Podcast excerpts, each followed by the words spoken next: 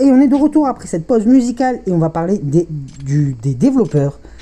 Et on passe à la partie développeurs et j'ai décidé de parler d'une personne qui représente Yakuza, Toshihiro Nagochi. Sans lui, il, sans lui, il n'y aurait pas de Yakuza ni de Jutman. C'est un grand acteur de Sega, un grand acteur du jeu vidéo. Mais avant de continuer de parler de Toshihiro Nagoshi, je, devais, je devrais parler d'un autre nom, d'un autre nom et d'un autre jeu, Shenmue et Yu Suzuki. Yu Suzuki est un grand nom de jeu vidéo, ainsi que Shenmue qui a inspiré plein d'autres jeux.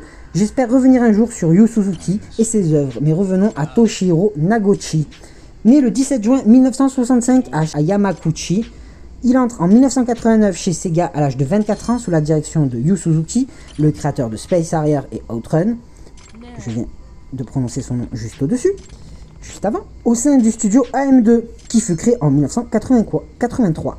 Nagoshi sort de l'université privée de Sokei de Tokyo avec un diplôme en réalisation de films. Auprès de Yu Suzuki, il obtient d'abord un poste d'infographiste sur Burning Rival et il prêtera même sa voix à Jackson, l'un des personnages de ses jeux de combat en 2D. Rappelez-vous bien que Nagoshi est ressorti avec un diplôme de réalisation de films, ce qui l'aidera beaucoup dans sa carrière.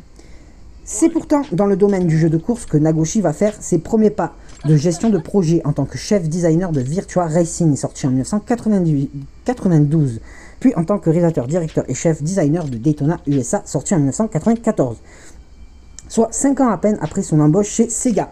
L'un des projets les plus remarquables de Nagoshi est cependant sorti en 2001. Il s'agit de Monkey Ball sur GameCube, qui est d'excellents mini-jeux multi sous le titre de Super Monkey Ball. Ce jeu, très apprécié de Shigeru Miyamoto, requiert du joueur qu'il dirige un plateau pour déplacer un singe coincé dans une boule d'un point A à un point B. Super Monkey Ball, mais tout le monde connaît Monkey Ball bien sûr, qui a fêté aussi un anniversaire Monkey Ball, et qui connaîtra de très nombreuses suites. Un très très bon succès critique. Après s'être fait remarquer au sein de Sega, Toshiro Nagoshi se distingue désormais auprès des entreprises concurrentes. Spécialiste du jeu de course, il propose à Nintendo de travailler sur la licence F-Zero, ce que Nintendo accepte pour le futur F-Zero AX et GX, sans doute sensibilisé par la qualité du level design de Super Monkey Ball. Il a frappé très fort avec ce Super Monkey Ball. Ça n'a peut-être l'air que d'une simple collaboration, mais comme on compte de, nom- de nombreux aujourd'hui, mais pour la première fois, un employé de Sega fait le pont entre son entreprise et son rival historique, Nintendo. Et ça, on l'a pas assez répété. Travailler avec Nintendo auprès de Shigeru Miyamoto, qu'il considérait alors comme un dieu, permet à Nagoshi de découvrir de nouvelles façons de concevoir le jeu vidéo et d'enrichir ses techniques et sa méthodologie. Par exemple, il expliquera plusieurs années plus tard. Il accorde un- une énorme importance au point de vue du consommateur. Ils sont effectivement très très minutieux.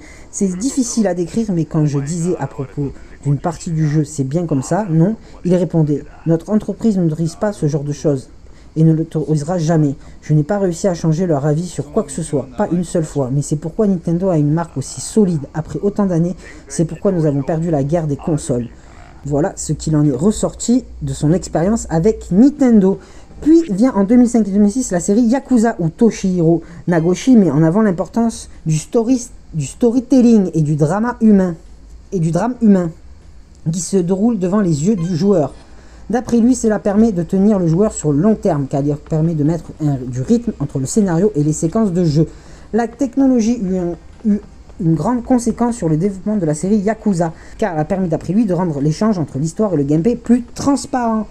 Mais faire accepter le projet Yakuza au grand pont de Sega n'a pas été de tout repos et après plusieurs années, Toshihiro Nagoshi n'a pas arrêté de pousser le projet pour avoir le feu vert des grands dirigeants de Sega.